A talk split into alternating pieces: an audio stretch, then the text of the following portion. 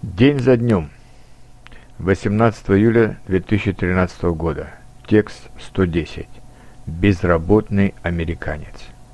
Недавно мой американский знакомый сообщил мне, что потерял работу и что теперь он вынужден продавать все свои вещи и искать более дешевое жилье, а может быть и вообще остаться без жилья и ночевать прямо на улице под деревом.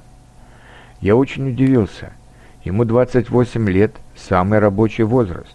Неужели так трудно в Америке найти работу, хотя бы временную, может быть при каком-нибудь супермаркете, автозаправке или в какой-нибудь благотворительной организации, которых я слышал так много в Америке? Он ответил, что даже не имея работы, он согласен далеко не на любую работу. Я опять удивился, но вспомнил, как мне то же самое говорил безработный инженер-механик в Кёльне. К моменту нашего разговора он уже пять месяцев был безработным и жаловался, что ему не хватает денег на квартиру и продукты. Я тоже предложил ему найти хоть какую-нибудь временную работу, например, поработать шофером такси.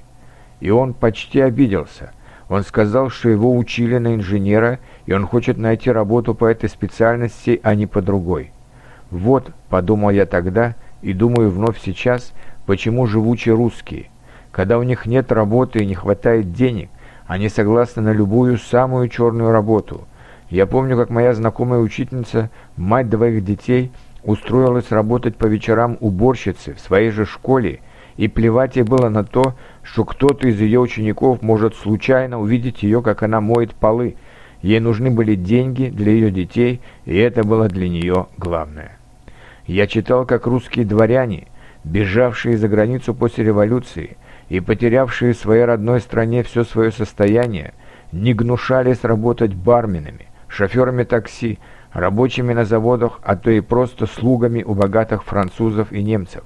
Они верили, что это временно, и не боялись самой черной работы, а поэтому сумели выжить без денег и без родины – сумели воспитать своих детей и стали в конце концов состоятельными и уважаемыми людьми и в новой стране.